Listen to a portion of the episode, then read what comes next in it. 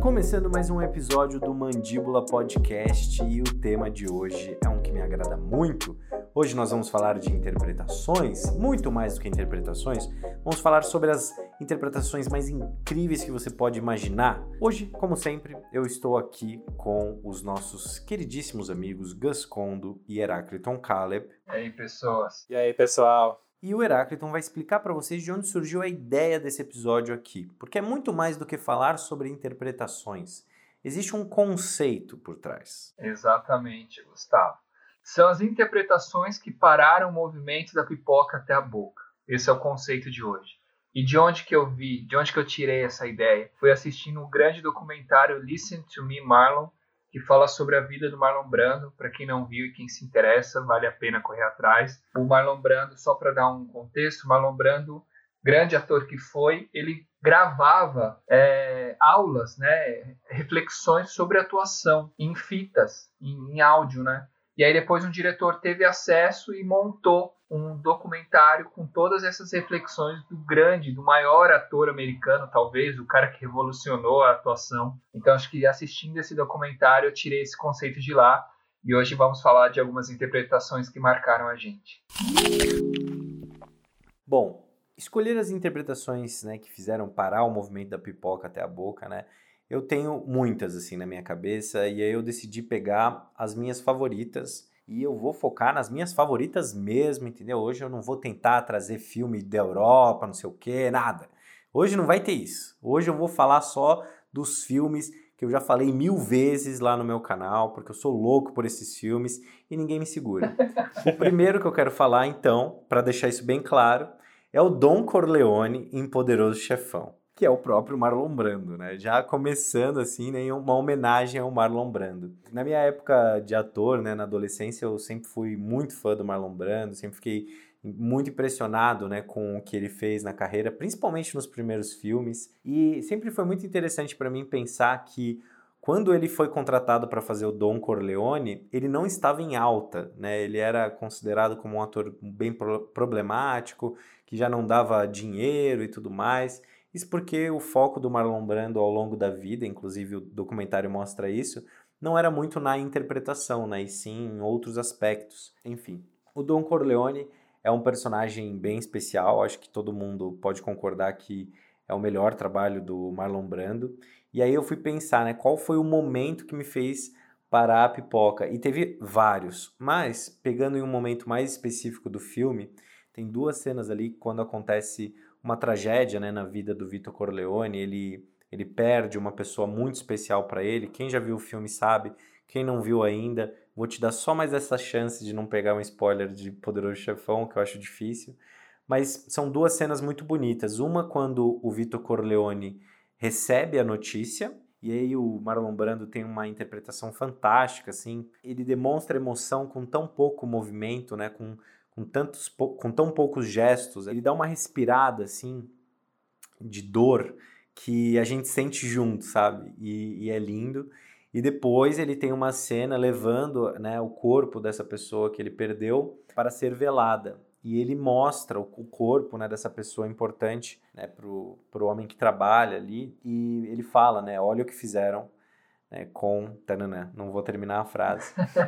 é surreal porque ele consegue mostrar uma ternura e eu estava até reparando, né, revendo o filme há pouco tempo atrás, que ao longo do filme tem poucas cenas em que o, o Vitor Corleone é violento. Né? A violência do Vitor Corleone é demonstrada pelo seu redor e não pelas suas atitudes. É, eu acho que essa foi uma escolha muito acertada né, do diretor e do Mário Puzo, porque isso faz com que a gente se relacione com o pai de família que é o Vito Corleone, sem que a gente precise passar vários momentos do filme vendo o chefe da máfia Vito Corleone. E é óbvio, né? Essa é uma escolha consciente ali do Coppola.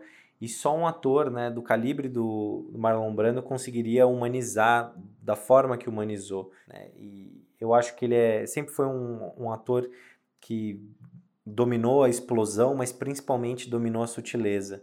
E o Vitor Corleone tem esses momentos incríveis, na minha opinião. Muito bom, cara. E o filme é muito bom, né? Eu, eu gosto quando, quando, meu, é uma junção tão assertiva de um bom roteiro, um bom filme no geral, né? Boas interpretações, grandes personagens. Eu acho que isso não, não à toa que é um dos melhores filmes de todos os tempos, né? E ele está muito justo.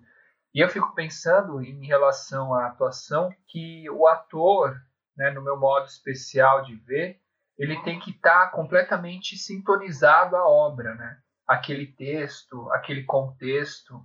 Então, quando o ator consegue sintonizar a tudo aquilo que está ao redor dele, cara, a gente tem coisas como o Poderoso Chefão e o Marlon Brando, né?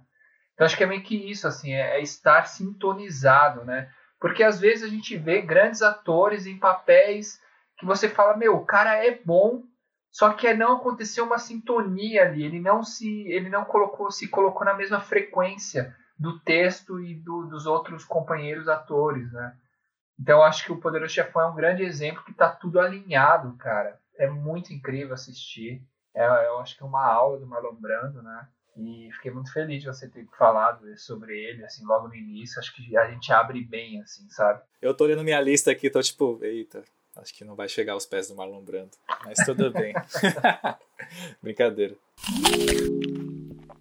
Aí eu vou trazer aqui uma interpretação de um ator que eu acho, cara, ele é muito bom, assim, ele é meio um camaleão, assim, ele já fez tantos, tantos papéis diferentes, assim, e ele tá em um filme que eu acho que as coisas estão sintonizadas e as coisas funcionam, porque antes de falar do, da minha escolha, eu acho que quando rola, só terminando o lance da sintonia, acho que quando rola essa sintonia, parece que ressalta a interpretação também, né? Ressalta o bom roteiro, eu acho que as coisas confluem para você olhar em cada partícula ali do filme e falar, caramba, isso é incrível. Então, o, o cara que eu trago aqui é o Champagne, no filme do Clint Eastwood, chamado Sobre Meninos e Lobos. É surreal mesmo. É surreal essa interpretação dele. Ele perde a filha, né? no início do filme, então acho que tudo bem falar isso, porque é o mote, a, a, trama inicial, assim. E tem um momento que ele tá conversando com um amigo de infância. E esse amigo de infância, ele até. As pessoas têm dúvida se ele está envolvido ou não. E ele começa a falar sobre a incapacidade dele de chorar. Então eu acho que tem uma, uma interpretação gigantesca e ele fala de um jeito, sabe? Ele foge ao lance de, ah,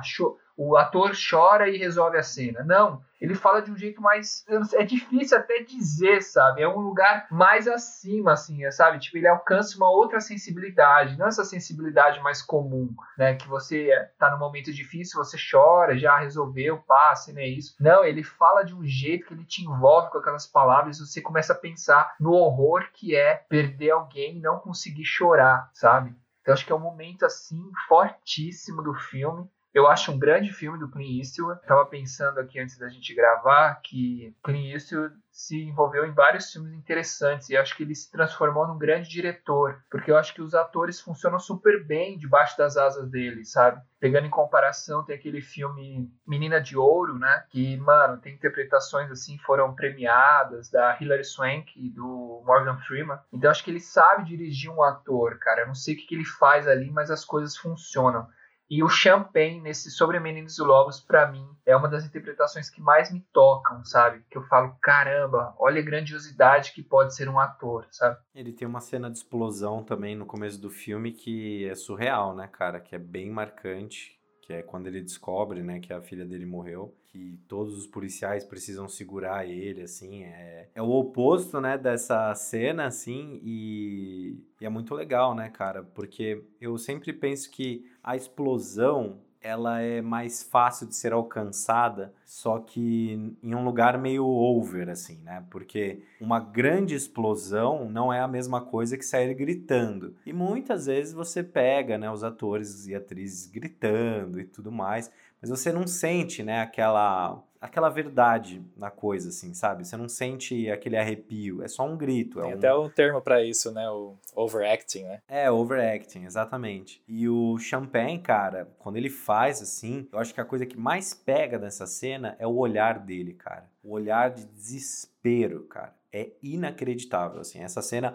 eu lembro que eu assisti esse filme ainda mais novo, cara. Então essa cena me marcou muito, porque foi o mais próximo que eu tinha visto até então de um ser humano em completo desespero. Né? E, e, eu acho que a interpretação ela é linda por isso, né? Ela faz o desafio do ator é levar o público para certas emoções que a gente não quer ter e nem visualizar na vida real, né? Como perder uma pessoa como uma filha, né? Claro, ninguém quer passar por isso, mas ao mesmo tempo é extremamente emocionante acompanhar isso numa ficção. E eu acho que são momentos como aquele que fazem a gente esquecer que a gente está vendo uma ficção, sabe? Faz você esquecer que aquele ali é o champanhe. Você pensa, caramba, esse cara perdeu a filha, né? E isso é muito duro, assim. Esse ator é sensacional. E ele tá incrível nesse filme. E pegando um pouco o lance do Eastwood, do diretor, eu lembro que não foi só o Champagne que ganhou um prêmio por essa interpretação, mas o Tim Robbins também. Ele ganhou como coadjuvante. Então é isso, né, cara? E, e também eu citei o Menina de Ouro, que também os dois atores ganharam, a Hilary Swank e o Morgan Freeman, que eu acho que as coisas funcionam sobre as asas do, do Clint Eastwood, cara. Eu acho que ele já atuou tanto, né, nos filmes, começando lá com os filmes de faroestes, e fez tantos filmes assim, que eu acho que ele foi sacando alguma coisa de, de burilar essa atuação, sabe? Então acho que é, realmente você falou do olhar, o olhar de Champagne é nesse filme assim, é incrível, cara. E acho que esse é um elogio incrível de se fazer o ator, né? Da gente esquecer que é uma ficção, cara. Acho que quando os atores, grandes atores, conseguem chegar nesse lugar, nossa, ninguém segura, né? Você fala, caramba, isso é um ponto máximo, né? Eu lembro de um mestre que eu tive de atuação, para quem não sabe, eu também estudei atuação durante muito tempo, e ele falava do gosto do. Tem aquele gosto do vinho, do vinho caro, sabe? Que é aquilo que você. Pô, entrega aí. É o, no... é o nosso mestre, é isso? é. entrega aí, pô. Pode entregar. Tá, é o Lee Taylor. Eu acho que vocês conhecem ele. Ele fez muita coisa no teatro, na TV, no cinema. Ele foi professor de vocês? Sim, foi nosso professor. Caramba, que foda. Onde a gente se conheceu, né, Gustavo? E aí ele Exatamente. falava por isso. isso que, por isso que eu falei, você tem que, você tem que contar, cara. foi quando a gente se conheceu, pô. E ele falava isso do gosto. Do, tem o gosto lá, o gosto mais comum, e tem o gosto que você vai aprendendo conforme a vida, né? O gosto do vinho, do vinho caro, né? Você aprende a degustar. Então acho que eu sinto isso um pouco na interpretação né? Eu citei o Champagne, que tipo ele fugiu desse lugar de ah, não consegue chorar e de repente ele choraria, sabe? Algum outro ator faria isso assim, com o olho cheio. E ele faz de outra maneira, sabe? Ele não aceita o fácil. Essa é a sensação que eu tenho. Ele não aceita o fácil, ele busca esse gosto mais refinado, sabe? Eu acho que isso me marcou e funciona muito para a gente pensar a atuação, né? Bom, acho que como vocês perceberam, eu estou aqui nesse, nessa mesa de penetra aqui, porque eu sou o único que não fez aulas de. não teve aulas de atuação, mas estou aqui como espectador, né? E foi bem legal pensar nessa lista. E, mas assim, acho que eu não consegui pensar nas grandes atuações de todos os tempos da minha vida. Eu pensei mais nas que me, que me atingiram é, recentemente, assim, que eu lembrei. Enfim, eu fiquei muito inspirado com o que vocês falaram. E eu vou até puxar da minha lista aqui, na ordem que eu estava fazendo, um filme que eu acho que tem tudo a ver com esse último filme que você comentou. Acho que tem tudo a ver com o Meninos e Lobos, que apesar de não ter assistido, pelo que eu entendi, eles têm a premissa parecida, assim. Mas o filme que eu trouxe é o Prisoners, é Os Suspeitos, do Denis Villeneuve. Aí você Nossa. sabe do meu conceito, hein, Gus? Vocês gostam também? Poxa! E, porra, Cara, o Villeneuve é um dos meus diretores favoritos, assim, hoje em dia. E esse filme é, tem uma história parecida, né, pelo que eu entendi, porque é sobre um pai que a filha desaparece, né? É, ele não aguenta esperar a resolução desse crime e tal, e ele decide fazer a justiça com as próprias mãos, né? E o pai, ele é interpretado pelo Hugh Jackman, também conhecido como Wolverine. Eu escolhi justamente essa interpretação porque o Hugh Jackman é um ator que, na minha opinião, ele, antes de ver esse filme, né, ele era muito manchado como Wolverine, né? Não sei se é o termo certo, manchado, mas ele era daqueles atores que você olha e fala, pô, é o Wolverine, sabe? Tipo, porque o cara viveu mais de quase 10 filmes, né, interpretando o mesmo personagem e interpretando muito bem, inclusive, o Wolverine. Mas assim, é, ficou marcado, né? Um ator que ficou marcado por esse grande personagem que ele viveu. Então, tanto que no começo do filme eu sempre olhava para ele, tipo, ah, o Wolverine, sabe? Quando você assiste um filme, ah, e você não consegue desassociar a imagem tanto da persona, né, do ator, quanto do, do personagem que ele viveu. Por exemplo, você vê um filme e fala, ah, é o Brad Pitt, sabe? E não o personagem que ele tá vivendo. E tem muito isso de que você eu achei muito legal isso que o Eracton falou, que é quando a atuação é tão boa que ele consegue, ele te força a você fazer essa desassociação, né? Você acaba esquecendo que é um ator, que é uma persona, uma celebridade, e você começa a enxergar a verdade daquele ator, daquele personagem, né? No caso. E, cara, esse filme para mim fez muito isso. Foi, eu tive muito essa sensação, né? No filme, o, o Hugh Jackman faz esse pai que teve. A filha desapareceu e ele não sabe o que aconteceu, né? Pode ter acontecido as piores coisas e ele imagina as piores coisas que aconteceram e ele não aguenta, assim, tipo, é, a resolução. Tem o detetive no filme, né, que é uma história paralela, que vai se juntando, que é o vivido pelo Jake Gyllenhaal, também é uma grande atuação. Outro baita ator. Mas o Hugh Jackman, para mim, é o que, que mais se destaca, porque ele faz justamente esse, o peso que esse pai sente em ter essa. A filha desapareceu, ele não sabe o que aconteceu e ninguém tá fazendo nada quanto a isso, sabe? E ele quer resolver isso logo, ele quer encontrar a filha, quer colocar ela em segurança. E acho que o filme ele traz muito essa questão, que para mim é o que mais me toca, assim, essa. É você entender a dor desse pai que perdeu a filha e você meio que entender as ações que ele tem, né? Todas as ações extremas que ele começa a ter, ele meio que é só para dar uma, uma sinopse rápida. Ele pega o, o, um dos primeiros suspeitos e já, já assume que ele é o culpado e começa a torturar ele, né? Começa a tentar fala, fazer com que ele diga onde ela esteja e tal. E você meio que entende essas ações dele, né? Do, desse pai que tá com essa, essa dor enorme. Mas ao mesmo tempo, cara, ele começa a passar muito dos limites. E aí você começa a ter esse conflito interno, que é tipo, beleza, ele tem essa justificativa de fazer isso, mas ao mesmo tempo, isso que ele tá fazendo é um crime tão ruim quanto o que foi feito com a filha dele, né? Se o cara não for é, culpado. E nem, nem se ele for culpado, né? Tipo, então ele traz muito esse conflito. E acho que o personagem traz esse conflito. Que ele tá ali naquele meio que ele, ele tá fazendo aquilo, ele não exatamente quer fazer aquilo, mas ele precisa fazer aquilo ao mesmo tempo. E, cara, o Hugh, Hugh Jackman ele faz isso muito bem. Tipo, até esqueci que ele é o Wolverine. Tipo, pra mim ele é um, um pai sofrendo, sabe? E tem muito essa questão da expressão, do o jeito que ele expressa a raiva, acho, acho muito forte também raiva, né, o medo, a incerteza, sabe? Todos esses sentimentos que ele consegue trazer de um jeito muito muito real assim, muito tocante. E ao mesmo tempo é muito assustador, né? Você vê uma pessoa se transformando daquele jeito e, cara, é um filmaço assim. Eu adoro esse filme e quero ouvir a opinião de vocês. Cara, tem uma coisa interessante nesse filme, um, uma coisa que eu tava reparando estudando montagem, né?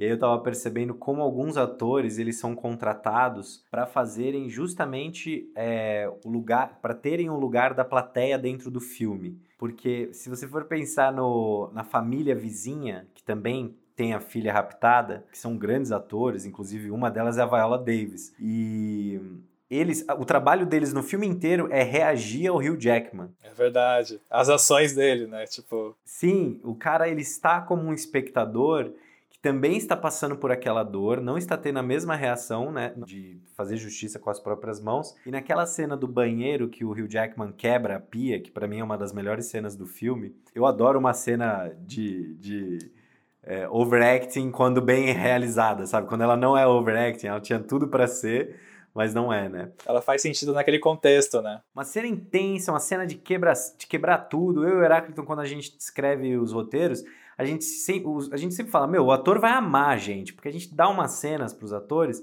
que é pro cara quebrar tudo, pra mulher quebrar tudo também. É maravilhoso. Cara, isso é uma constante no cinema, né? Tipo, essa, esse lance de quebrar o espelho, Sim. né? É muito simbólico também. Acho que muitos filmes usam. Tipo, é, quebrar o espelho. Mas, mas ali ele quebra pia só. Ele quebra pia, é verdade, não quebra o espelho. Eu confundi com o Jake Gyllenhaal naquele outro filme dele, do... O Abutre, que é muito bom. E aí, cara, eu tava pensando nisso. Nossa, que interessante. Pô, os do... o ator está ali naquela cena, ele tá ali para reagir, né, cara? E ele reage tão bem, porque para mim aquela cena é impactante, claro, pela violência, mas ela é muito mais impactante pela reação do cara. Porque ele olha pro Hugh Jackman pensando, cara, cadê meu amigo? Tipo, quem é você, sabe? E é uma exaustão, uma coisa tão poderosa assim, cara. Então, esse filme é muito legal. E o Denis, ele é sensacional também, porque essa questão que você falou, né? da ética, né, até mesmo do, do personagem e do público, né, em relação àquilo ali. O, o filme brinca com isso, né? O filme te coloca nessa posição, você fica com o Hugh Jackman. E aí, cara, tem um preço, né? Ficar com ele ali, torcer por aquele personagem, a gente vai descobrindo que tem um preço. E isso é muito bom, né, cara? Eu amo esse filme. Eu acho que é um dos melhores, assim, dos últimos anos. E o filme, ele, ele brinca de um jeito que, tipo, no começo você você, é fácil você se identificar com ele, porque, tipo, porra, crime que envolve criança mexe com a sociedade num todo, assim, né? É, e, tipo, exato. eles colocam de um jeito que começa a escalar tanto que mesmo se aquele cara for culpado, se ele for realmente o cara que raptou a filha, tipo, aquilo já passou dos limites, tá ligado? Naquele, é nesse nível que eu sinto. Tipo, mesmo o cara sendo, sei lá, um pedófilo, um raptador de crianças, cara, tipo, ele chegou num nível que, tipo, você começa a questionar se tá certo você tá do lado dele ou não, sabe? Cara, e é simplesmente o Paul Dano, né? Que é um grande ator, né, cara? Nossa, ele é muito bom, verdade. Próximo charada. Tem até uma história de. Acho que foi o Gustavo mesmo que me contou no Sangue Negro. Como que é essa história, Gustavo? Que ele, ele ganhou o papel cresceu por conta da interpretação dele? É, se eu não me engano, cara, foi o seguinte: ele, ele ia fazer só o irmão que aparece para entregar informação no começo do filme. É que tem até algumas pessoas que se confundem, né? Pensam que o, que o personagem ele se faz de bonzinho, mas na verdade ele não é o cara que aparece, a primeira vez que o Paul Dano aparece no filme, ele aparece para dar uma informação de petróleo ali pro Daniel Day-Lewis. Só que aquele não é o personagem do padre, aquele é o personagem do irmão dele, que seria esse papel do Paul Dano. Só que o outro ator que ia fazer né, o, pad o pastor, eu acho que ele até foi contratado e não estava dando certo. E como não estava dando certo, o Paul Thomas Anderson falou: cara, a gente precisa regravar. E aí eles pensaram: quem a gente coloca? E aí o Paul Dano tava mandando tão bem que eles falaram: Meu, vamos com ele, porque ele é muito bom e ele consegue fazer os gêmeos. E aí são gêmeos, são irmãos gêmeos idênticos. Por isso que lá no final do filme, Daniel Day-Lewis fala que o irmão dele era esperto e ele é burro. Ele fala assim: seu irmão veio, me deu uma informação boa e ele foi recompensado por isso. Muito bom. Eu acho, eu gosto muito desse ator. Eu acho que esse ator funciona super bem também nesse filme que o, que o Gus trouxe. Eu acho um filmaço. E eu acho legal que a gente está trazendo, né? Acho que meio que corrobora o que eu estava pensando lá, a minha teoria, que quando as coisas estão funcionando, né, cara, quando tem uma boa história, um bom roteiro, uma boa direção, o ator também ele se eleva ao nível do roteiro, do material, sabe? Às vezes não acontece, mas é muito legal quando isso acontece, quando você fala, caramba, é um filme bom, com grandes interpretações, isso, isso é, é incrível, né? Eu tenho essa sensação às vezes. Às vezes você vai trabalhar com uma pessoa que é muito boa, cara, você tem que correr atrás para chegar no nível dela, sabe? Sabe essa sensação? Como ator também eu pensava isso. Às vezes eu pegava um texto, o texto era tão bom que eu não podia ficar naquela interpretação mediana, eu tinha que me desdobrar para entregar alguma coisa potente. Então eu sinto que isso às vezes é um disparador para alguns atores, sabe? Quando um material, você pega um roteiro como esse, cara, você tem que andar muito. E acho que o elenco todo tá muito bem, né? A Viola, o Terence lá, o Paul Dano, o Hugh Jackman, o Jake Gyllenhaal, tá todo mundo muito bem, cara. Então eu acho isso muito legal, muito bacana ver isso, né? Cara, a segunda é a seguinte. a segunda interpretação que não tem como eu tirar de uma lista, porque foi a interpretação mais importante da minha vida que eu já assisti, é a do Heath Ledger como o Coringa. Quem me acompanha, eu já contei lá no canal, fiz um vídeo falando sobre como Heath Ledger mudou minha vida. É até hoje a interpretação que me que me emociona mais, até né, por, por, pela história né, que acabou gerando e eu fico pensando em quantas outras transformações né, não ocorreram por uma grande interpretação como essa. O, o Heath Ledger, quando eu fui assistir, eu, cara, eu, eu lembro de, de assim, fi, primeiro ficar impressionado com aquela cena inicial, né, de apresentação, mas ela é uma cena muito mais cinemão do que a atuação, né, tanto que só tem uma apresentação leve ali do Coringa, mas depois, cara, todas as cenas do Coringa parecem que são para consagrar o cara, sabe? Porque a apresentação dele contra a máfia, ele contra o Batman, todas as cenas são incríveis. E eu lembro de ficar chocado é, com o nível, assim, que o cara chegou pro personagem, sabe? Ele realmente desaparecer no personagem. E eu acho que é importante dizer, né? Muita gente pensa, e eu já vi até pessoas que são influentes, assim, falando que o Heath Ledger morreu é, porque ele era viciado né, em drogas. E não é verdade. Muitas pessoas já tentaram associar o Coringa ao, ao, ao fato né, dele ter falecido.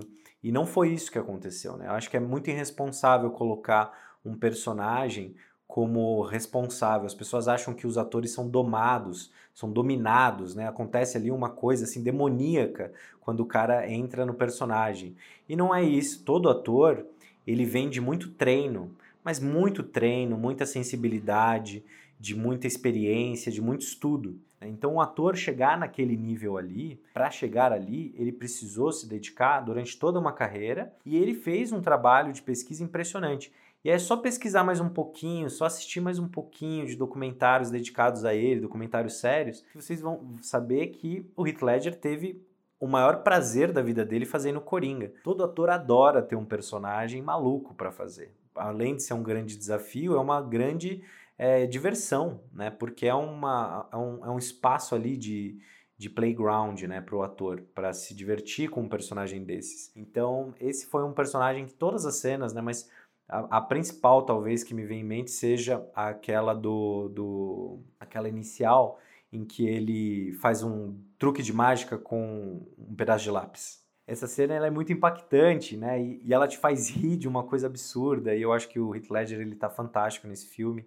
Infelizmente depois ele estava com problemas, né, é, para dormir e tudo mais. Teve uma overdose em relação à dosagem dos remédios, né? Que é um um acidente e a gente perdeu aí um grande ator. Mas esse cara, ele mudou minha vida e eu acredito que grandes interpretações elas têm esse poder, sabe? De mudar a percepção do ser humano em relação não só às possibilidades da arte, mas também em relação a si mesmo, sabe?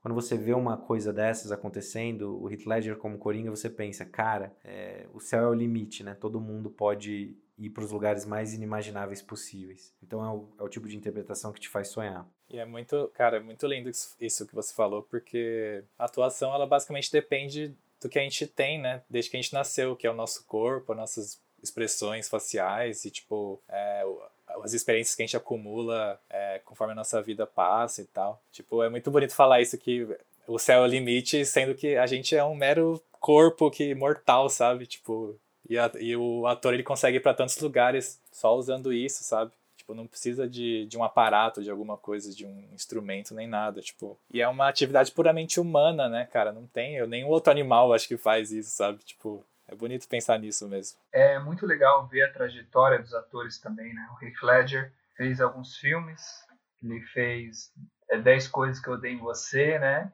E ele já tinha um carisma gigante, assim. Depois ele foi, fez o Brubeck Mountain e, e, ele mandou super bem, cara, mandou super bem, assim, foi super elogiado, um papel desafiador, assim, ainda na época, aquilo tipo, uau, acho que foi em 2005, se não, se não tô engano, e aí, tipo, foi num momento em que, cara, uau, sabe, foi, foi um, um puta de um personagem para ele, então acho que é legal acompanhar essa trajetória do personagem, né, até chegar no Coringa, e ele se consagrou, né? Há quem diga que foi o melhor Coringa de todos. E, então acho que é interessante acompanhar essa trajetória. Você, tipo, como ator, eu fico pensando assim, cada papel vai desafiando a gente, né? Você vai um pouquinho mais ali, você vai na loucura, às vezes você vai é, pela sensibilidade em outros lugares, e aí de repente você chega no seu auge, assim, sabe? No auge do seu, seu corpo, da sua mente, das suas ferramentas, e você entrega uma interpretação incrível, como o caso do Heath Ledger no Coringa, né? Eu acho que é interessante pensar na trajetória também, né? Como cada papel é um desafio que vai te dando ferramentas, né? Então eu gosto muito de acompanhar trajetórias. Eu também, cara. E é isso, né, cara? É, eu tinha um colega de teatro que ele falava uma coisa muito bonita, né?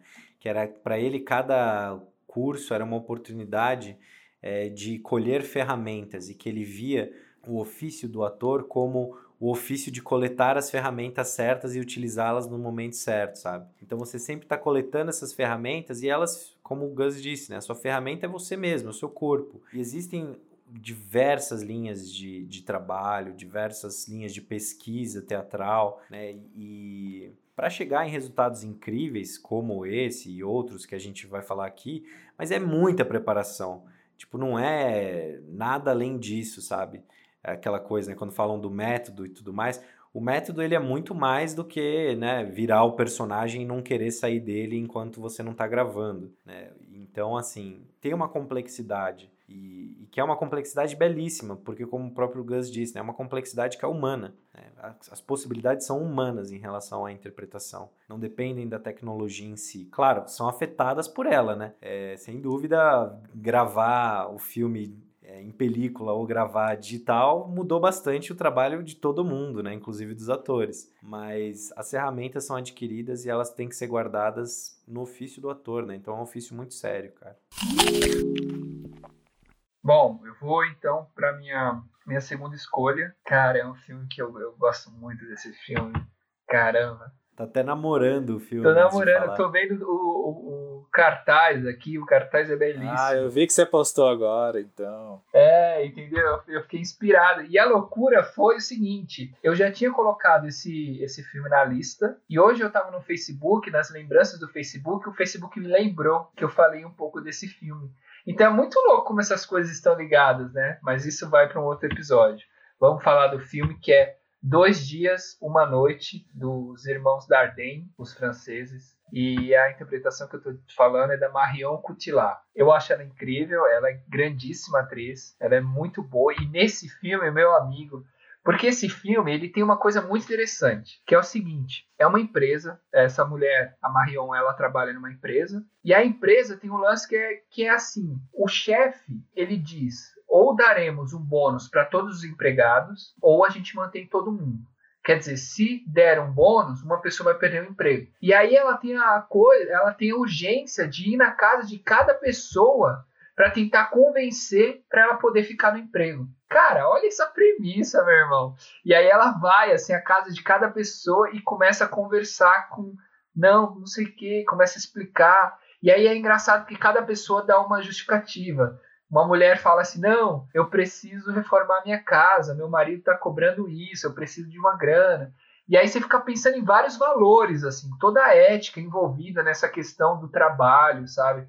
De como você estar unido ali na sua classe, tem todas essas questões, mas o filme não é focado nisso, isso é um plano de fundo. A grande questão é a, é a questão humana, de da pessoa aceitar ou não receber mais em relação a, a, a uma pessoa perder o emprego, sabe? Então ela faz esse percurso de dois dias, uma noite, e é incrível, cara, como ela conversa com as pessoas e ela tá assim, destruída, desanimada, mas ela vai conversar com as pessoas, segurando ali, sabe? Dizendo de um modo, não, por favor, isso, isso, aquilo, eu preciso desse emprego. E eu acho que ela. O filme é a gente seguindo essa trajetória dela, sabe? O filme é meio interrupto, assim, sabe? É quase é, frenético nesse sentido. Você vai para uma casa, vai para outra, acompanha essa mulher, essa mulher tá o tempo todo circulando e eu acho que ela tem uma coisa de um olhar, uma fala, sabe? Acho que você percebe muito isso, assim.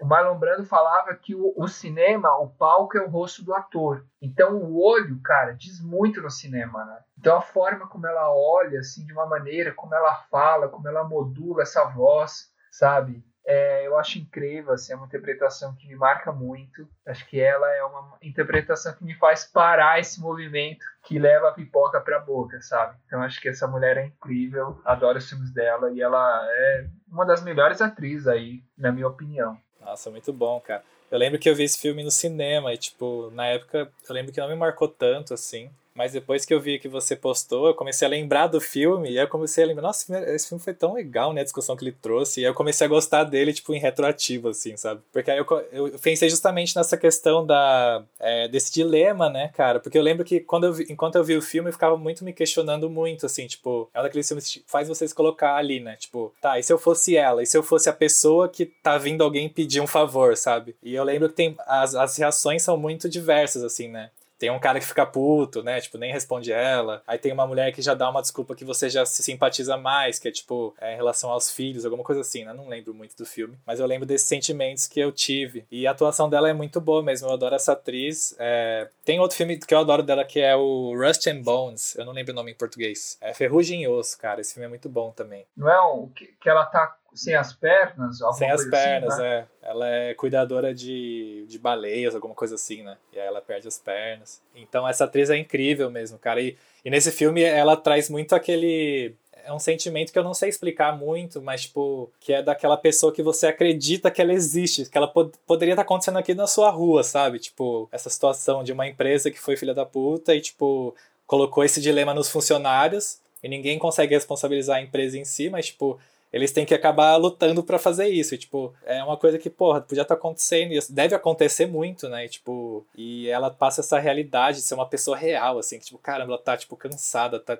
tendo que ir lá falar com cada pessoa. Tipo, imagina essa situação, sabe? É muito bom mesmo, cara. Fiquei com vontade de reassistir o filme. Eu também, cara. Fiquei com uma baita vontade. E acho que ela. Como é que pronuncia o nome dela? Ah, eu falo Marion Cotillard, mas eu acho que ela, ela dá tanta humanidade para essa personagem, né? Acho que só para encerrar, acho que essa é a palavra assim, que tá me faltando. Ela, ela transforma isso em uma, uma questão humana, porque é uma questão social, né? Como o Gus falou. A empresa foi filha da puta, né? Tipo, de colocar esse dilema, jogar esse dilema para os funcionários. Mas é uma questão humana ali, tipo, de, de você colocar os seus valores na frente dos valores do outro, né?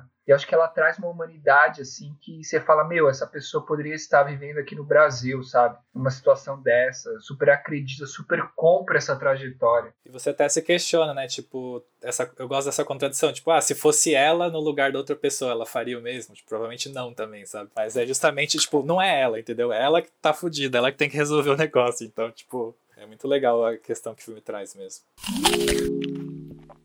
A segunda interpretação que eu trouxe é de um curta brasileiro, e é um curta que eu participei, chamado A Volta para Casa, do diretor Diego Freitas. Olha só!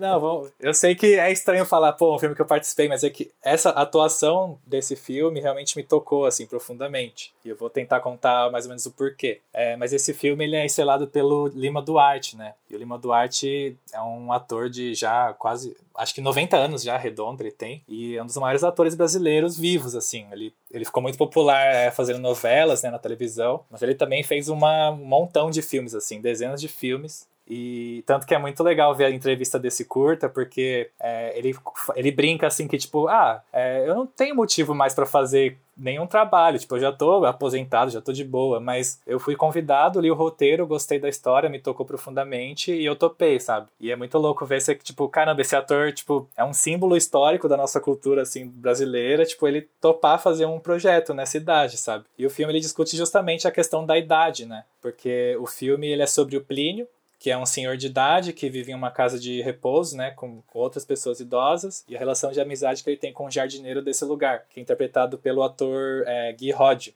que também é o criador da história, né? Enfim, é o, o, o filme ele Esse ator merece respeito, hein? Oh. O cara criou uma história e interpretou ao lado do Lima Duarte. Porra, Exato. meu. Esse ator é um case, hein? Quem estiver escutando a gente aí, atores e atrizes. Não, o Rod é foda. Procurem por ele, ele é muito bom. Aí, ó. É, ele criou a história, né? Ele criou o argumento, mas não foi ele que roteirizou, né? O Diego que roteirizou. Pô, mas a ideia começou na cabeça do cara e se materializou. Pô, uma honra, né? Pro ator, com certeza. Sensacional, cara. E, cara, e assim, só para dar um contexto do filme, ele foi todo gravado é, numa casa de repouso real, lá de Itaquera, né, chamada Cidade dos Velhinhos, que é um nome bem fofinho, inclusive. E todos os, todas as pessoas que estão nessa nesse filme são não são não atores, né? Não são atores, são realmente as pessoas que estavam lá, na, é, os velhinhos que estavam lá nessa casa de repouso. Então, tirando o Lima Duarte e o Gui Rodio, é, todas as interações que acontecem no filme é entre esse grande ator e não atores, né? Então, esse, essa atuação dele me toca muito, assim, porque é, primeiro que eu pude ver ela de perto acontecendo, sabe? Então,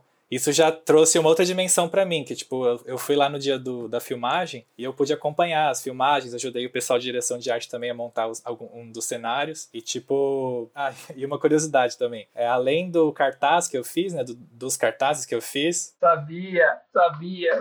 Você já sabe essa história, mas além dos cartazes que eu fiz, eu também fiz uma pontinha nesse filme de figuração, né? Tem uma cena que é na casa de repouso que tá tendo uma festinha de Páscoa e aí eu faço o animador de festa, que é um cara vestido de coelho. E aí, tipo, meu papel era ficar dançando na festa, assim. Então, tipo, enfim, aí eu faço essa, essa pontinha e tem uma cena específica que é quando o Lima Duarte tá sentado na parede, com vários velhinhos do lado dele, ele tá, tipo, esperando as, alguém vir buscar ele. E aí mostra, todo mundo, todo mundo vem buscar as pessoas do lado dele ele vai ficando sozinho aos poucos, sabe? E aí uma das cenas é justamente ele numa ponta e eu sentado na outra ponta, como se fosse a representação desse jovem, sabe? E esse contraste entre o jovem e o velho. Nessa cena específica, específica que eu tô sentado ao lado, de, ao lado dele, não, né? Eu tô um pouco distante, mas que eu tô na mesmo, no mesmo plano que o Lima Duarte, eu pude olhar, tipo, ver ele atuando nessa cena específica. E, cara, foi muito incrível, porque, tipo, eu lembro até hoje do momento, assim, porque eu olhei pro lado, né? Já não estavam mais filmando a gente, estavam filmando só ele. E aí vem o, o, personagem do, do jardineiro conversar com ele. E, cara, tipo, eu vi, tipo, em outra. de outra visão o Lima Duarte atuando. E, tipo, cara, eu, eu lembro do brilho no olhar dele, assim, sabe? E eu, eu lembro muito que vocês falaram dessa questão do olhar. E isso ficou muito marcante para mim, porque eu lembro do, do olho dele brilhando, assim, tipo, da afeição dele, tipo,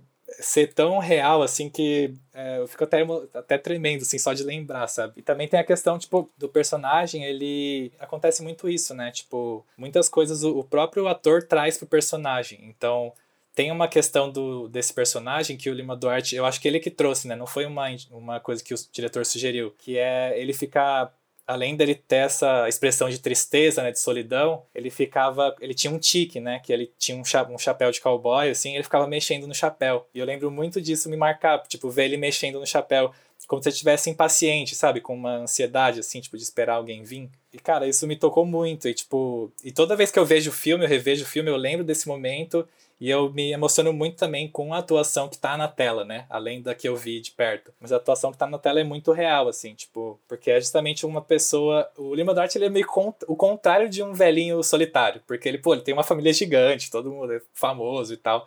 Mas no filme, cara, ele te convence tanto que ele é tipo um velhinho solitário que você fica tipo muito tocado assim. E, e é um filme que sempre que eu vejo eu começo a repensar é, essa questão da, do tempo, de putz, todo mundo vai envelhecer um dia, é, mesmo sendo jovem, né? Entre aspas, eu, eu vou envelhecer, eu vou passar por isso, e, tipo, o que fica são justamente essas conexões que a gente faz, sabe? E, enfim, é um filme lindo. Não tô trazendo ele para divulgação pessoal nem nada disso, é porque realmente é uma atuação que, quando eu vejo, eu me emociono muito e tem essa história pessoal também. Cara, eu lembrei, te ouvindo, do Tokyo Story, do Yasujiro Ozu, que também tem, assim é, duas, o, o, casal né, de velhinhos, a, interpreta, a interpretação deles é tão tocante, cara. E é bem nesse lugar, né, nesse tema do filme que você falou, me veio à mente. Assim, é um filme bem bonito também, que tem esses momentos, sabe, de você parar e falar, nossa, cara. Quando aquele ator e aquela atriz consegue te convencer da situação, né? Que é um tema que é pertinente para todo mundo, né? Porque tudo dando certo, todo mundo vai envelhecer, né? E é bonito, né? Quando um filme consegue é, traduzir isso. E é essencial que isso aconteça justamente na interpretação, né, cara? Tanto que no Tokyo Story, pelo menos, os enquadramentos do Ozu são muito econômicos, né? Ele não interfere muito, ele dá muito espaço para a interpretação tomar conta da parada, né? Uma coisa que eu lembrei enquanto você falava também, essa questão do, da expressão facial, do rosto, né? Porque eu acho que a, o, o ser humano tem, tem essa particularidade, né? Que o tempo, ele fica estampado na gente, né? De certa forma, sabe? Mesmo sem você atuar, o seu rosto envelhece, o rosto ele começa a ficar marcado pelo tempo, sabe? E eu vejo muito isso de atores velhos, assim, tipo, velho, não sei se é o termo mais correto para falar, mas atores idosos que já têm uma certa idade. Experientes. Experientes, experientes. Que você começa a ver as rugas, começa a ver o tempo, é, como ele marcou aquele personagem. Só aquela feição já, já, já traz um sentimento que é inexplicável, assim. Já é uma obra de arte por, por si só, assim, o rosto da, da pessoa envelhecida, sabe? Ah, mas o ator pode ter certeza que é o ator que faz o bagulho rolar ali, cara. Não, com certeza, eu também acho. Mas ao mesmo tempo eu fico, eu fico em dúvida, porque por exemplo, tem uma cena muito bonita no, no curta que, para não dar muito spoiler, é só o Lima Duarte conversando com uma senhorinha. E, tipo, essa senhorinha que ele tá conversando, ela não é ator, é,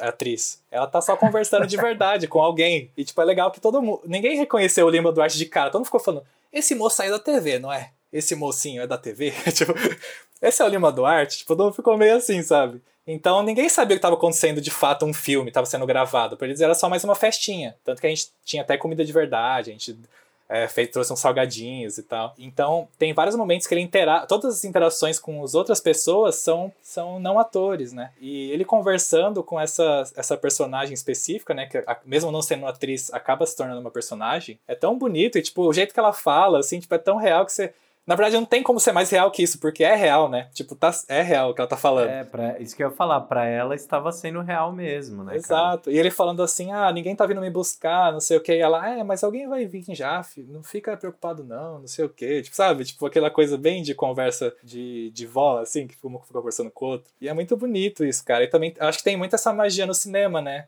Que às vezes a, a não atuação também tem o seu valor, né? Tem o seu poder, né? É, o Marlon Brando mesmo, né, que inspirou esse episódio, ele falava, é, e fala isso no documentário, que todos são atores, né, cara? Que em alguma esfera da vida nós somos atores. Você é de uma forma com a sua família, você é de outra forma no trabalho, com os amigos, você muda também. Para lidar com determinada situação, a sua personalidade ganha determinado tipo de interpretação, né? Então ele defendia muito isso, que todos são atores. E eu acho que quando estamos falando de pessoas que não tiveram experiência né, na arte da interpretação, não foram estudar e tudo mais, sempre vai depender da condução, né? Provavelmente, se os realizadores não tivessem tido a sensibilidade, né, de pô, ter comida de verdade, de tentar manter né, a, a, o lúdico da situação ser real, né, aquela pessoa que estava agindo de forma tão natural poderia estar acuada, né? Ela poderia não estar tão receptiva a, a, ao, ao momento da cena. E aí tudo isso parte da sensibilidade da equipe como um todo, né, cara? De respeitar o espaço, de manter a ilusão e tudo mais. Então, querendo ou não, ela estava atuando, né? Nossa, isso é muito foda de falar, porque eu fico pensando assim, então, todo mundo é ator até que você perceba que tem uma câmera, né, basicamente. Que, te, que você esteja num contexto de, tipo, estou sendo filmado. Aí você começa a agir diferente, começa a agir meio estranho e tal. Aí você tenta atuar. Aí você aí tenta atuar atuar e você vira um. Aí não dá certo, né? Verdade. Que massa, da hora isso. Vocês estavam falando de atores experientes, né? Eu assisti o Reflexões de um Liquidificador e eu fiquei muito tocado com a atuação da Ana Lúcia Torre ela tem, acho que, uns 56 anos, talvez, por aí, né? A idade. E ela é a protagonista. Então, primeiramente, eu acho muito legal, assim, filmes que saiam um pouco desse lance de contar só histórias de pessoas jovens, né? Eu, eu me interesso por isso, assim. Eu gosto de ver outras histórias, outros pontos de vista. Então, eu acho que... E ela, ela, ela atua de uma maneira tão bonita, cara ela tem uma relação com, com o senhor, que é o Germano Hayut, que também é o Onofre no filme, ele manda super bem. Só que a atuação da Ana Lúcia Torre, para mim, cara, é linda, sabe? E ela conversa no filme com o liquidificador. Então é bem inusitado o filme. Mas e, e, o filme é basicamente essa relação dela com o liquidificador. Então ela tá o tempo todo ali no ping-pong e ela tem várias nuances, sabe? É um personagem complexo que tem ações complexas.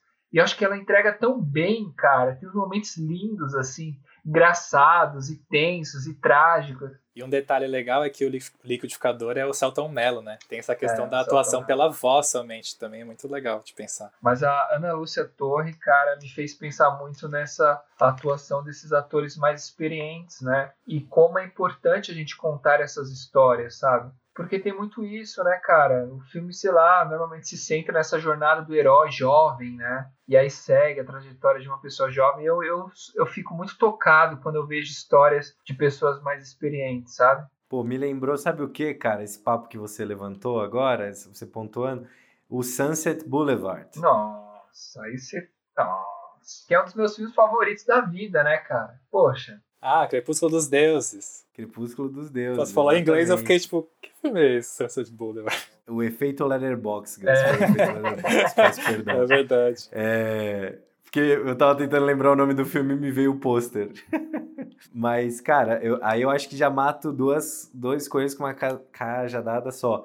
Porque continuo nesse tópico que eu acho muito bonito mesmo, dos personagens, né? de existirem personagens para as pessoas mais velhas, né? Porque o cinema é isso, né? O cinema, querendo ou não, o mais louco que ele seja, mais experimental, ele tem um senso de realismo muito forte, né? Diferente do teatro, né? O, o, lúdico no cinema ele está em outro lugar e o ator sofre com isso. E eu acho que o, o, o, Crepúsculo dos Deuses ele é muito massa nesse aspecto também, porque ele fala não só né, da mudança né, do cinema mudo para o cinema falado, mas também dessa questão né, da estrela que envelheceu, da estrela que agora já não é mais interessante para o estúdio né? E como ela vive no passado. E a última cena desse filme é uma que, assim, se você estiver comendo a pipoca, você vai cuspir, você não vai conseguir, você não vai conseguir. Porque é uma cena é, surreal, assim, é uma cena linda.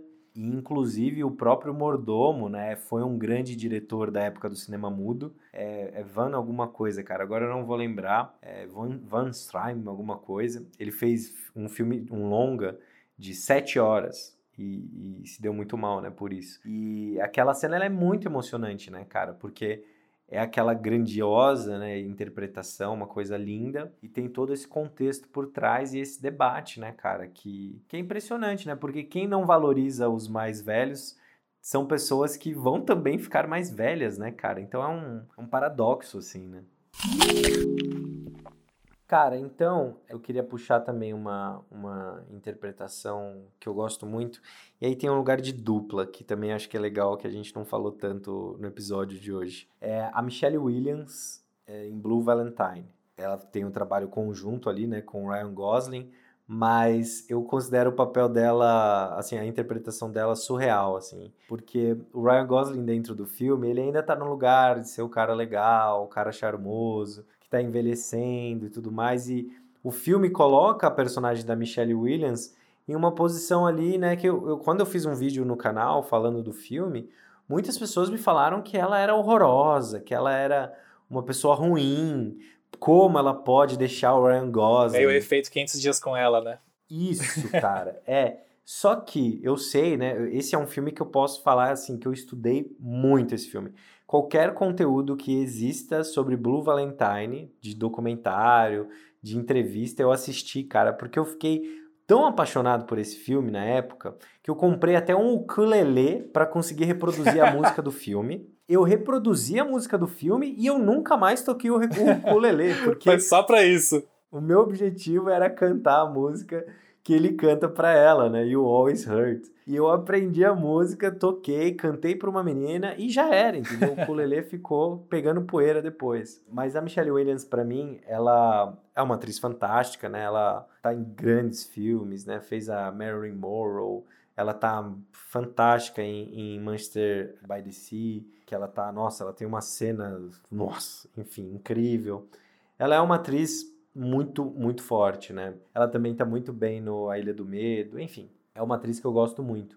Esse filme, ele tem um lugar que eu acho muito especial, assim, que eu até tenho vontade de, de dirigir um filme nessa mesma pegada, que é uma pegada Cassavetes, uma pegada John Cassavetes. O que acontece, né? O diretor, ele optou por não ter luz, por não ter grandes equipamentos, para ter mais tempo com os atores. E esse é um projeto que os dois atores toparam participar muitos anos, mas muitos anos antes de de fato poderem gravar. Então eles prepararam muito diante do filme, assim, vários e vários anos mesmo, mais do que cinco anos, se preparando para o papel e mantendo também o compromisso com o papel, né? Porque é, é um projeto com baixo orçamento, então é bem aquele lugar dos atores fazendo pela paixão, né? E para mim a cena de todas as belas cenas que existem no filme é na cena final, quando eles estão se separando ali, né? Não fica muito claro se eles vão se separar, se vão se reconciliar, reconciliar ou não, mas para mim eles se separam,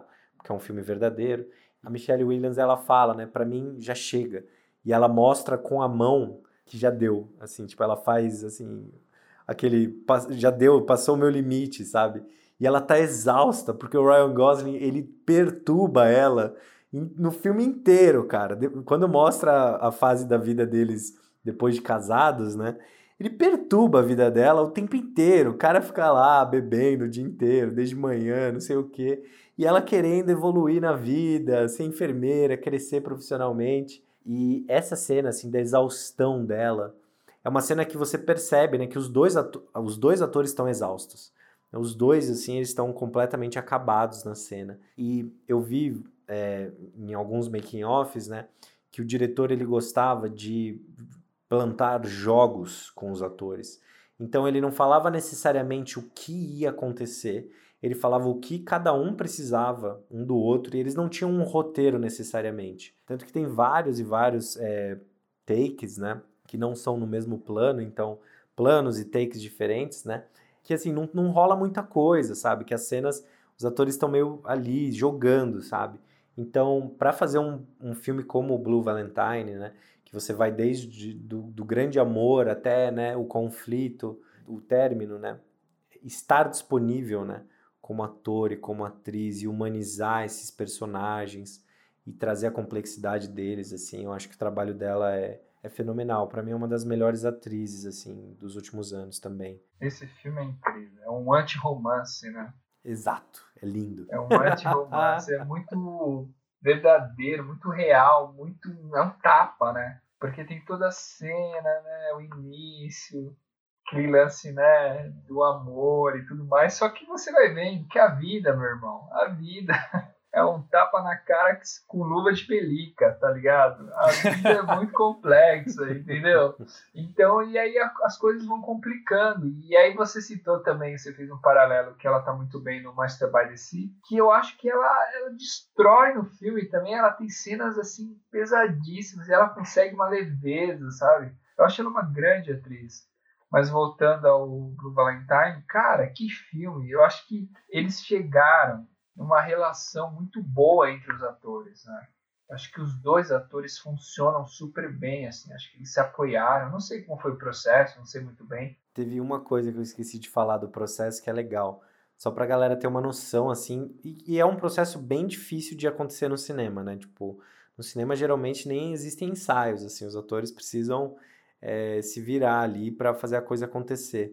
Mas o, o diretor conseguiu a casa com que a casa que eles ficam, né, a casa que eles estão morando lá depois de casados, os, eles passaram um mês naquela casa. Fizeram assim, eles criaram um calendário em um mês e eles refizeram, recriaram é, momentos importantes do ano. Então, eles passaram o Natal juntos, o aniversário de cada um deles juntos, o aniversário do cachorro, passaram a Páscoa, o Dia das Crianças, e eles tinham todo, todo, toda essa dinâmica. É, a Michelle Williams não dormia na casa porque ela tem uma filhinha, que inclusive é a filha do Heath Ledger. Então ela se dedicava o dia inteiro e de noite, né, ela ia para casa dela, dormir com a filha. Acho que a filha até é, foi, foi, foi, passar esse tempo com a mãe lá. Mas eles, eles inventaram, né, eles recriaram a experiência de estarem juntos, de estarem casados juntos. E eu acho que isso potencializou o término, porque dói muito mais, né? Você vê a dor deles de se separarem. Porque geralmente os atores, quando estão demonstrando o término, é aquela coisa fria, né? Quase que falsa, né? É naquele lugar ali que já não existe nenhuma relação.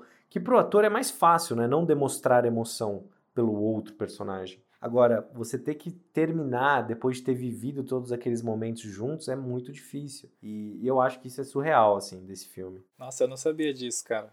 Putz, e agora eu lembrei de um. Teve um episódio passado que a gente trouxe esse filme também que quando foi quando eu falei sobre o você trouxe o olhos bem fechados né eu comentei que eu achei eu achava que funcionou bem a química por, justamente porque eles eram casados de verdade né os atores e aí você até comentou do Blue Valentine falando que ah mas eles não eram casados e funcionou mas você trouxe essa informação agora que tipo pô os caras quase né foram casados ali é, de um test drive ali, né, de casamento, pô, para funcionar o filme. Eles criaram a experiência, né? E passaram muito tempo com os personagens também, né, cara? Tipo, mais de cinco anos com um personagem, fazendo reuniões, jantares e tudo mais. Então, é um trabalho especial, o Blue Valentine. É um trabalho diferente, assim. Não é simples chegar naquele resultado. Sem dúvida, teve o, esse esforço, né, de recriar a experiência, sem dúvida nenhuma, cara. Esse lance da química, né? Que você falou do, de olhos bem fechados e tudo mais, é que, cara, é tão maluco esse lance da atuação que às vezes você pode, tipo, olhar pra pessoa e, mano, a química se dá instantaneamente, sabe? Você um pode, estalo, né, você pode, tipo, olhar pra pessoa, fazer um teste, sabe? Dar a mão pra pessoa falar, vamos, vamos, e a coisa acontecer. E às vezes atores precisam, né, entrar nessa personagem super fazer todo aquele processo que Daniel Day-Lewis faz, né? Tipo, entra lá na casa, fica lá um tempão, que eu acho que super funciona para ele. Mas eu acho que o que eu quero dizer é que tem muitos métodos, né? São muitas variáveis, né? Muitos. Às vezes a química se dá no olhar, não tem uma regra, né? Então tem vários cases aí que a gente pode pensar que funcionaram, outros que tipo os atores tentaram super, mas a coisa não aconteceu, porque as pessoas são complexas, né? Tem esse coisa do temperamento, né? Atuações que deram em relacionamentos reais depois também tem esse lado. É, também. isso acontece muito. Mas o que eu queria dizer é que às vezes, cara, você tem um amigo que você olha para ele e você só olha para ele, ele já percebe o que você quer dizer, né? Então eu acho que às vezes tem atores que são amigos que conseguem chegar em um, em um lugar assim. E aí um exemplo que eu, que eu queria trazer, só para finalizar esse, essa parte da química, né, que é muito misteriosa, que, cara, tem aquela trilogia do Linklater, né? Antes do pôr do sol, antes da meia-noite. E aí, chega no último filme, os caras já têm uma, uma química que eles construíram, que eles chegaram, desde, ou que eles, sei lá, se encontraram de outras vidas, para quem acredita. Mas tem alguma coisa ali, meu amigo, que, meu, podem se passar 10 anos, 20 anos que eles vão continuar. Se eles fizessem o filme hoje, eles teriam a química, sabe?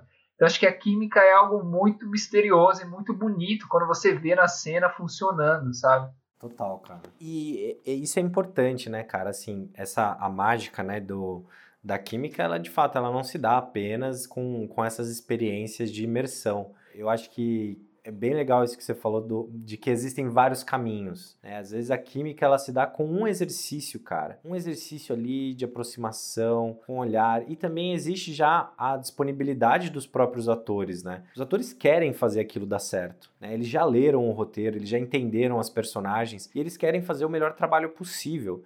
Né? Então tem essa disponibilidade de tipo, meu, pelo menos, né? Imagino eu, né? Eu, acho difícil um ator virar e falar: hoje não, hoje eu vou mandar bem mal, hoje eu não vou me conectar com essa pessoa, não ligo. Não, todos os atores e atrizes estão disponíveis ali, né? Às vezes não rola também, às vezes existe o efeito contrário. Ou talvez o cara é o Harrison Ford e tá cansado, né? Tá com preguiça. Ah, é, sim, o cara vem com a roupa, a roupa de casa e fala: não vou me trocar. Quer ganhar os milhões dele, pronto. É, não vou me trocar. Eu já, já fiz o Han Solo assim, já aproveita e faz o Blade Runner. Vamos assim mesmo. O cara tá com o mesmo figurino nos dois filmes, é surreal. E. Mas enfim, né? São casos e casos, cara. Mas é legal, né, pensar isso assim. Eu acho que uma das coisas que eu tô mais curtindo desse episódio é que a gente tá trazendo pontos que mostram o quão dinâmico é o trabalho do ator, né, cara? Porque o ator e a atriz, eu vou falar o ator, né? Tô falando de todo mundo. Eles vivem vários desafios diferentes, né, cara? Então, como me conectar com essa pessoa para demonstrar paixão? Como mostrar uma emoção de, de dor que eu nunca senti antes, né? Como isso ser verdadeiro? Como trazer isso, né? É, são vários desafios incríveis, assim. Muito interessante isso da gente abrir, né? Que há muitos tipos de interpretação, muitas variáveis. E eu trouxe uma interpretação que me marcou muito e que é polêmica pela sua, a, o seu método até chegar nesse lugar. O Wagner Moura, que é a interpretação que eu trouxe no Tropa de Elite 1 e 2, ele usou, que é o método da Fátima Toledo, que foi utilizado também para preparar os atores no filme Cidade de Deus, que é um método que você vivencia aquela situação, né, de forma meio hard, assim. Então você tem quase uma amostra de como aquilo é, né? Então tem muitos atores, muito por coisas físicas, né? E tipo, palavras, respiração, né? palavras assim ofensivas. Então você vai tendo aquela atmosfera para você chegar. O que eu quero dizer, primeiramente, é que não é o único método para ser utilizado no cinema. Você também pode construir de forma racional a personagem a partir de uma gênese, que é uma história pregressa dessa personagem. Mas esse método também ele está aí. Então acho que é importante a gente falar no episódio sobre atuação, que ele foi utilizado com Wagner Moura. O Wagner Moura foi preparado pelo cara do Bop para entrar na personagem do Capitão Nascimento. E o Wagner Moura depois ele foi questionado. Ele falou: olha, esse foi o método escolhido pelo diretor, mas eu poderia ter feito de outra maneira. O que acontece, polêmicas à parte, eu acho que é uma interpretação incrível. Acho que o Wagner Moura está absurdo nesse papel. Então fiquei pensando também em trazer alguma interpretação brasileira. E eu pensei em dois nomes, né, o Wagner Moura e o Matheus Nastegali, mas eu optei pelo Matheus ou pelo Wagner, porque de fato eu vi no cinema e aquilo me, me paralisou. Eu nem sabia que eu iria estudar teatro, mas de algum modo aquilo me tocou. Eu falei, caramba, velho, olha o lugar que esse cara chega, assim. ele vai para um lugar, uma construção. Tem um momento que ele vai no médico e ele, ele parece que ele está tendo um ataque cardíaco e ele começa a tremer, assim, começa a ir no médico, assim, falando, a visão em turva. Ele vai relatando isso e a gente tem uma amostra de como é um ataque, cara. É muito forte. Se ele falar, ah, doutor, eu tenho casos na família, eu quero ver isso. E é todo o estresse que ele está sentindo por ser, né, pela profissão que ele tem, né, da polícia e tudo mais, um cargo como no BOP. Então eu acho que ele chega num lugar, cara, que é assim, assombroso. Acho que eu usaria essa palavra. Acho que a interpretação dele me assustou. Eu falei, caramba, olha isso. E ele, se você encontrar uma entrevista dele, ele tem uma fala mansa, uma fala calma, né? Ele fala, não, ele é todo educado, e uma fala devagar, baixinha. E aí você vê o lugar que ele chegou, com muita preparação, claro, mas é assombroso, assim. Então eu fiquei pensando no Wagner Moura no Tropa de Elite 1 e 2. O 2 também, ele já não está mais no BOP, né? Ele está na Secretaria de Segurança Pública, mas mesmo assim ele consegue, cara, entregar uma interpretação incrível. Ataca o cara no cafezinho, né? Grita com o cara no cafezinho. cara, eu sou fãzaço do Wagner. Eu acho ele um baita ator, assim, baita ator. E eu acho muito legal, cara, você trazer essa questão, né, do método da Fátima Toledo, né? Porque eu, particularmente, não sou muito fã. Eu, eu não sou muito fã, não. Eu trabalhei, né, em, em peças e curtas com atores que tiveram contato. E aí, cara, assim, eu vejo muito como uma parada que tem que ser controlada pelos profissionais certos, porque os atores, talvez né, pelo, pelo problema dos próprios atores ali que eu trabalhei, os caras pareciam que ficavam possuídos, assim, sabe? E eu sempre gostei muito de ter um trabalho mais técnico, sabe? De respeito entre os atores ali, sem precisar é, passar dos limites para alcançar algum objetivo, né? Porque o método ali, né, ele tem a coisa da respiração, né, do ah, o cara fica, ele entra, né, no estado ali, né, da emoção e tudo mais, e aí antes de uma cena importante faz aqui aqueles aqueles exercícios, e eu acho que precisa ser tudo tudo ministrado ali, né, nos filmes, né, tem uma condução de um profissional, né, que sabe o que está fazendo, sabe para onde está levando aqueles atores. E aí, né, você deu o exemplo do Wagner, e eu sempre tive eh, na cabeça, né, que de fato é inacreditável assim o que ele faz. Só que o Wagner Moura, assim como o Lázaro, assim como a Fernanda Montenegro, todos vieram do teatro, né, cara? Então eles têm muita técnica. Eles pegam esse uma técnica que é a, a, o da Fátima, né? Um método e eles transformam o método em uma outra parada. Eles têm o controle da coisa, né? E eu acho isso muito importante, assim, porque esse é um tema polêmico de fato, né?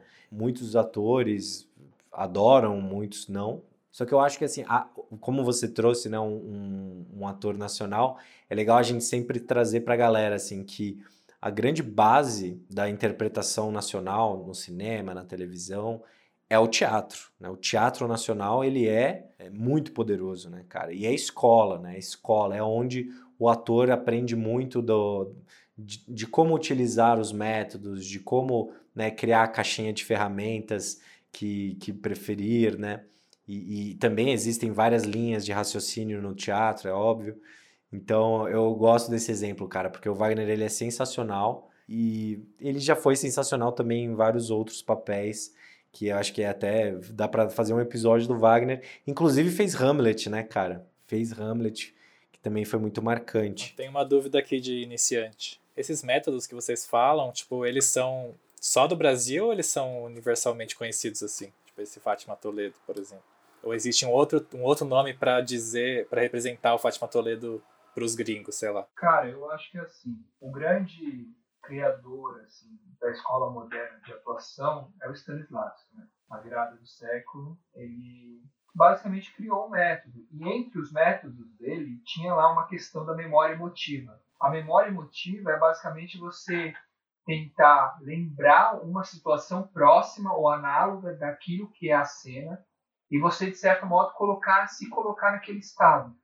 Isso funciona muito no cinema, né? Isso para o cinema é muito rápido de você acessar. Então tem muitos métodos, como a Stella Adler, que fez isso com Marlon Brando, né? Foi a escola onde Marlon Brando estudou. E aí algumas outras escolas pegaram isso. E eu sinto que o Fátima Toledo, uma, da, uma das coisas, dos pilares, é essa memória emotiva, né? É de você, ou você criar, durante esse processo, memórias complicadas ou memórias estressantes para você se colocar nesse lugar. Então eu cheguei a fazer um Quase curso... criando traumas, né, é, cara? É isso, e por isso que é problemático, porque você pode criar traumas. Eu cheguei a fazer um curso com a Fátima Toledo há muito tempo, e era uma coisa assim, para você ter raiva, era quase como se emulasse uma situação de raiva. Então a pessoa fica te empurrando, a pessoa faz você bater na, na almofada, para você chegar naquele estado, e você também pode imaginar uma situação próxima que você teve. Isso falando em linhas gerais. Há mais coisas nesse método da Fátima Toledo, né? Tem até sessões de meditação, tem outras coisas que também ajudam o ator a entrar em estado, né? porque o grande lance é o estado que você tem que entrar. E tem outros métodos que são construções racionais, sabe? Há muitos métodos, mas tem aquele lance de você construir racionalmente como é essa personagem. Então você vai pensar, você vai estudar o roteiro, tem um método que eu gosto muito, que é de um preparador americano, que é o Harold Guskin. Ele tem um livro chamado Como Parar de Atuar, que é tipo um método prático. Você vai tirar as palavras do roteiro. Então você pega a palavra do roteiro e você começa a falar. Hoje eu estou aqui. Hoje eu estou aqui. Hoje eu estou aqui. Então você vai tentando modos até você chegar em um lugar que é mais interessante para personagem, sabe? É, eu acho que eu acho que o Heráclito mandou é, muito bem nisso porque é, foi onde começou, né? Ali no trabalho do Stanislavski. Então isso é muito legal, Como né? sempre os russos, né? Em quase tudo no cinema. Teatro russo tem uma fonte assim é, infinita né, de conhecimento ali que você pode investigar e muitas pessoas se dedicam a isso. E é muito legal saber disso né cara que assim lá foi ali que começou a investigação e isso foi né sendo transformado e vai continuar sendo transformado ao redor do mundo.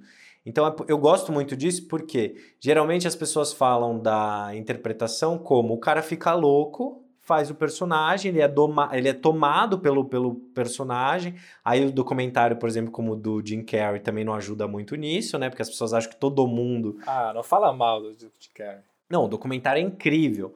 O documentário é incrível, só que as pessoas só costumam falar de interpretação. Mas é um caso, é um ponto muito fora da curva, né? O que aconteceu com ele, né? É. O tema interpretação, o tema atuação só chama a atenção das pessoas quando alguém ficou maluco ou quando alguém morreu, né? Que aí as pessoas. Ou quando alguém envia um rato no correio pro. É, colegas. entendeu? Essas coisas de marketing, assim, que são bizarras. É, as pessoas se encantam mais com isso, mas a verdade é que existem vários caminhos, cara. Vários e vários, vários caminhos. E cada ator, isso é uma coisa que eu gosto muito, cara. Você vai percebendo que os atores, eles podem até se formar, né, em algum lugar específico. Mas os atores, eles vão buscando e vão também trazendo muito da experiência pessoal deles. Tipo, por exemplo, o Adam Driver, que é um baita ator, do, fez aquela grande cena em História de um Casamento. O cara, ele era do exército, sabe? Ele só não virou é, militar porque ele teve uma contusão séria. Ele só não foi pro Iraque porque ele teve uma contusão séria e, e, e foi mandado embora. E aí ele entrou na melhor escola de teatro é, de Nova York, que agora eu não lembro o nome, mas é a melhor escola de Nova York. E o cara virou o ator que ele é, sabe? E ele tem muito. Você vê que o que ele tem é muito da experiência dele também, com os métodos. Então, essa junção, né, cara? Os métodos, a, os, o próprio ser humano, né, que está ali, e o próprio personagem, porque cada personagem vai te propor um desafio diferente. Então, é muito rico, cara. É muito legal. Tô sentindo que vai ter que ter uma parte 2 desse episódio. É, uma, é, um assunto, é um assunto muito, muito legal mesmo. Tô aprendendo demais aqui. Bom, então para fechar, é, vou trazer um filme sul-coreano, um filme do nosso, nosso querido Bong Joon-ho. E não é o Parasita, porque a gente fala muito de Parasita, né? Mas escolhi um outro filme dele. E o filme que eu escolhi é o Mother. Em português eu não sei se tem tradução, mas chama Mother, né? Mãe. E, cara, é um dos filmes, meus filmes favoritos do Bong Joon-ho e, e um dos filmes favoritos também, tá na minha lista de favoritos, assim. Basicamente é um filme que é um thriller, né? Um thriller que envolve um crime e tal. E, cara, esse filme empreendeu desde o começo, assim, do começo ao fim. Porque ele é muito bem filmado, né? Tem toda uma atmosfera meio é, melancólica e tal. Mas o que prende mesmo no filme é a atuação da personagem principal, que faz a mãe. A atriz é a Kim Hye-ja. É, não sei se estou pronunciando certo, mas é, pesquisando sobre ela, eu descobri que ela é muito famosa lá na Coreia, né, na Coreia do Sul, por fazer papéis de mães, assim, papéis é, tradicionais de mães da, de novelas, né? Aqueles, é, os doramas coreanos e tal. Foi, muito, foi uma escolha muito interessante. O John, Bong Joon-ho pegar é, é, essa personagem que já tem meio que esse estereótipo e essa aura em volta dela de ser uma personagem que sempre faz as mães e transformar ela nesse personagem extremamente complexo nesse filme, né? Porque uma sinopse rápida do filme é um filme que é, tem essa mãe e o filho dela ele acaba sendo um dos suspeitos de um crime que aconteceu, né? E essa mãe tentando provar a todo momento a inocência do filho. E tem uma, uma camada assim que é o filho ele tem uma deficiência mental, né? E cara, ela faz o papel de um jeito muito muito tocante assim. É difícil pensar no momento que fez eu parar o movimento da pipoca para a boca, porque desde o começo eu já parei, sabe? Desde o começo eu estava vidrado nela. A primeira cena é meio que ela dançando, assim. E, e depois começa a história de fato, né? A cena de abertura. E depois tem a história de fato. E você vai vendo aquele desespero. São, cara, são emoções diversas, assim. Mas é um desespero inicialmente. É uma preocupação dessa mãe que tem o filho sendo acusado de um crime e ela tentando provar que, que ele é inocente e tal. É, e até que ponto ela vai para buscar por essa justiça, né? E, e, o filme discute muito essa questão de justiça também, que é, é bem. Assim como o, o, primeiro filme que eu trouxe. Enfim, é uma, é uma atuação muito foda. Eu sei que é um dos filmes é, menos conhecidos do Bong Joon-ho, né? Geralmente as pessoas conhecem mais o Hospedeiro ou o Memories of Murder, que são grandes filmes também. Mas esse filme é um filme que eu recomendo para todo mundo que gostou de Parasita e gosta de cinema sul-coreano, porque ele é um filme muito bem amarradinho, assim, em todos os quesitos. E essa atuação, cara, é tipo, trans, é aquelas atuações que transcendem, né? Tipo, eu adoro muito qualquer papel de mãe muito bem desenvolvido, eu acho muito interessante. É, essa questão de discutir se existe ou não essa, o instinto materno, né? O amor da mãe pelo filho. São questões que eu, eu adoro ver em filmes, assim especialmente quando envolvem terror ou crime. Então, é um filme que eu recomendo muito e acho que é isso. Boa, galera, eu espero que vocês tenham gostado desse episódio. Falamos muito sobre a arte do ator, sobre momentos icônicos, tem vários filmes legais aí para vocês acompanharem. Mas lembrando que a gente vai colocar essa lista lá no nosso Instagram e também no nosso Letterboxd. É, Mandíbula Pod nos dois, né? Só procurar lá. Conta lá pra gente no Instagram em mandíbulapod quais são as suas interpretações favoritas. Eu espero que vocês tenham gostado. Se vocês quiserem mais desse tema por aqui, é só pedir pra gente. Foi muito legal porque eu e o Heráclito é, tivemos experiências dentro dessa área, o Gus não, mas o Gus traz essa perspectiva tanto do espectador como também da pessoa curiosa. Então ele fez perguntas muito legais. Eu fui figurante. De figurante também, né? E de figurante também. O Gus, o cara já tem uma carreira aí, né? E a gente nem sabia, descobrimos nesse carreira episódio. Escondida. É isso. É. Se, se não der certo no design, o cara já tem ali, né, no currículo, um filmão com um grande ator. E é isso, pessoal. Espero que todos vocês tenham gostado e a gente se encontra no próximo episódio do Mandíbula Podcast.